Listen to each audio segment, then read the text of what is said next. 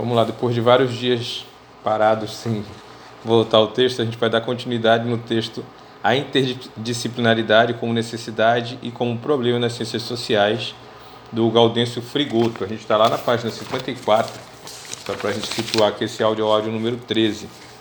E a gente vai ver se agora consegue fechar o raciocínio do autor.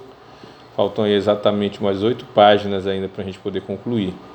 Eu vou continuar a leitura e a dinâmica é fazer a leitura e fazer os comentários, né, para ver se a gente consegue se preparar com relação a essa reflexão para esse processo seletivo do mestrado em Educação Profissional Tecnológica, e onde a, a vertente é sempre marxista. A gente estava fazendo uma reflexão a respeito do que é a concepção do Marx em relação à sociedade. E aí o texto ele prossegue da seguinte forma: esta forma de compreender a, a produção do conhecimento arraigado no tecido da materialidade social nos leva a perceber que a própria classe burguesa fica limitada pelas relações sociais que teima manter. Ou seja, as relações sociais burguesas impedem que a própria burguesia se desenvolva intelectualmente. Um modo de pensar fragmentário, linear, produz conhecimentos que, transformados em ação, traz inúmeros problemas concretos ao conjunto de, da humanidade. Os problemas que as relações predatórias da produção e a exclusão social crescente trazem ao plano social miséria, violência, epidemias, que são essas consequências dadas aí pelo processo do desenrolar do capitalismo, né, de desigualdades. Mas também no plano da natureza, desmatando, poluindo o ar é, da água, a poluição do ar, poluição da água, poluição da sonora, atinge a própria burguesia. Mais grave que o cinismo e o maquiavelismo da burguesia, como nos indica Marx, é a sua pele burguesa eu entendo que a pele burguesa está associada à ideia de ideologia no Marx. Na concepção de realidade do conhecimento enquanto uma totalidade concreta, que se materializa numa concepção frontalmente antagônica a essa forma dominante de produzir a vida humana, no seu conjunto também vem constrangida e limitada pelas relações sociais dominantes. Situamos-nos situamos aqui no coração de que a contradição, o conjunto, desenlace, cujo desenlace só pode ser resolvido no plano das contradições e de sua superação no processo histórico mediante a praxis revolucionária. O que ele está dizendo aqui é o quê? É que para acabar com a sociedade burguesa, ela só pode se terminar através do quê? De uma reflexão a respeito da realidade e de um processo revolucionário para tomar o poder da burguesia. Esse é o ideário marxista. A gente sairia do, marxi, do, do capitalismo para o socialismo e do socialismo nós iríamos para o comunismo. Para tornar dominante uma concepção de totalidade concreta, de conhecimento, é preciso que essa totalidade vai se concretizando no plano da produção da vida social. Isso significa que é ao mesmo tempo um problema ético, político, econômico, cultural e epistemológico, ou seja, é todo, todos os aspectos da sociedade vão estar relacionados a um processo de tentativa de superar essa tal realidade.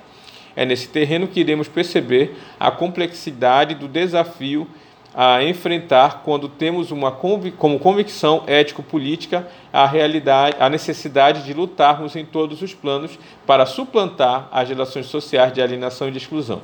Daí então, o indivíduo ele vai ter que, ter que somar com toda uma coletividade que queira superar o processo de alienação isso, e, e exclusão.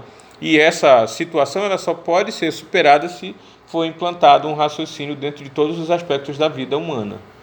Tá? Primeiramente, o pensamento crítico, né? depois, todos os outros elementos que são materiais. Inicialmente, os grupos ou classes dominados não constituem uma classe para si. Pelo contrário, constituem-se como classes trabalhadoras, como indica Robesbal. Isso significa a existência de uma imensa heterogeneidade de forma de inserção social, de consciência e de interesses, Sobre essa realidade existencial, as representações da classe dominante constituem-se num fermento permanente no senso comum destes grupos sociais subalternos, ou seja, os aspectos ideológicos da classe dominante elas são propagados para todas as, as, classes. E isso mantém o sistema. É nesse chão do senso comum que se, que se explicita por um mosaico contraditório de representações que os intelectuais de novo tipo, de que nos fala Gramsci, podem desenvolver e elevar a cultura à consciência destes grupos. Tá? Então, assim, o fator é que essa, esse processo de entendimento da sociedade ele deve se estender a todas as classes, as classes dominadas, por exemplo. Tá? Essa tarefa, todavia, encontra obstáculos de toda a ordem. Notadamente, as forças dominantes não só detêm o controle dos aparelhos de hegemonia, a mídia, a escola, etc., como controlam os recursos materiais e financeiros. O avanço nesta luta exige o esforço inaudito de crítica ao modo dominante de produção social da existência, de organização política, de concepções e teorias sobre a realidade. Mas a crítica só tem seu efeito histórico quando se transforma em praxis. Tá? E aí o que a gente está vendo aqui, né? Isso tem que se transformar numa prática. O que é a praxis nesse sentido? Reflexão teórica crítica e ação prática na produção de alternativas ao modo alienante e excludente de produção da vida humana, da vida humano-social. Aí ele está criticando totalmente o sistema capitalista com relação ao que seja a sua forma de se desenvolver.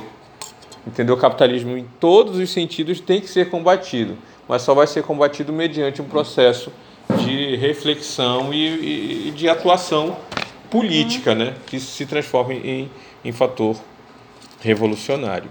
Nesta tarefa, a história recente nos tem dado lições múltiplas, tanto no plano teórico quanto no plano político-ético. Não nos, ajudam, não nos ajudam as posturas ecléticas, assim como as voluntaristas doutrinárias e dogmáticas.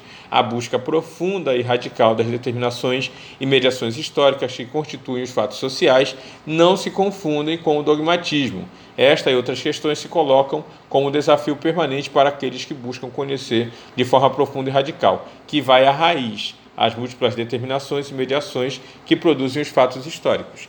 Quando ele fala em múltiplas determinações e mediações, ele vai estar falando da interdisciplinaridade. Eu tenho como pesquisador, como pensador que está aberto às várias formas de produção científica, às várias formas de reflexão social, aos vários fatores que podem contribuir com a minha proposta de análise social. Daí cabe o fator da interdisciplinaridade. Eu vou fechar esse áudio número 13 e aí a gente vai para o número 3 do ponto do texto aqui, o 3 ponto a interdisciplinaridade como desafio prático na prática dos processos pedagógicos.